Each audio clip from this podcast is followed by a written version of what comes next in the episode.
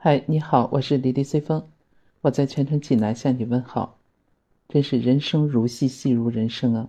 这个月初十一月一号，九四版《三国演义》的关羽的扮演者陆树铭刚刚去世。今天呢，网上发布了一个消息，张飞的扮演者李京飞也去世了。仿佛剧中说的：“二哥慢走，三弟来寻你了。”正观新闻的报道，十一月二十四号晚上十一点，《三国演义》当中张飞的扮演者李靖飞因病医治无效呢，离开了人世，享年六十五岁。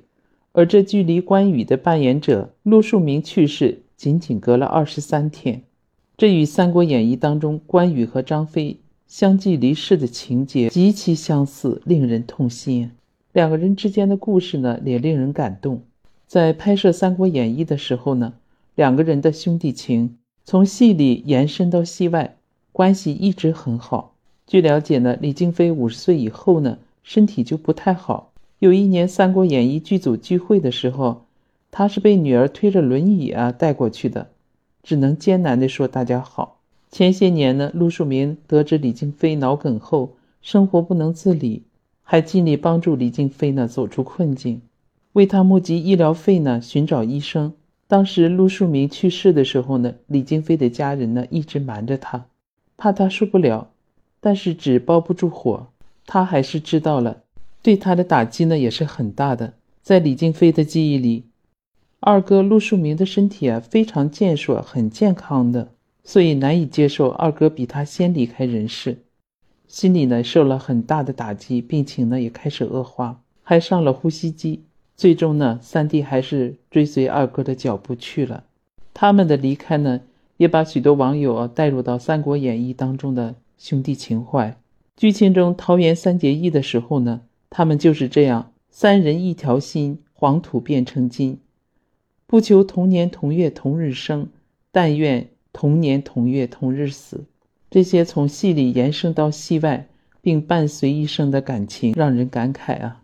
而且非常巧合的是，关羽的扮演者陆树铭走的时候是阳历的十一月一号，而张飞的扮演者李京飞走的时候正好是阴历的十一月一号。这也正好应了他们桃园三结义的时候说的那些话。想到这儿呢，我脑海里就想到当时电影里面他们桃园三结义的时候刘欢的那首歌：“这一拜春风得意遇知音。”桃花也含笑应祭台，这一拜报国安邦志慷慨，建功立业展雄才。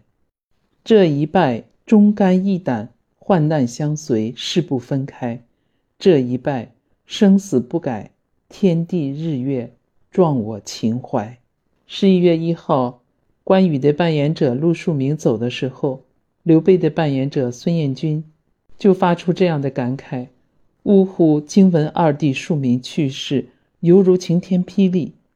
此刻心境无以表达我万缕千丝的悲痛之情。愿二弟一路走好，愿我相思之痛能在梦中相见。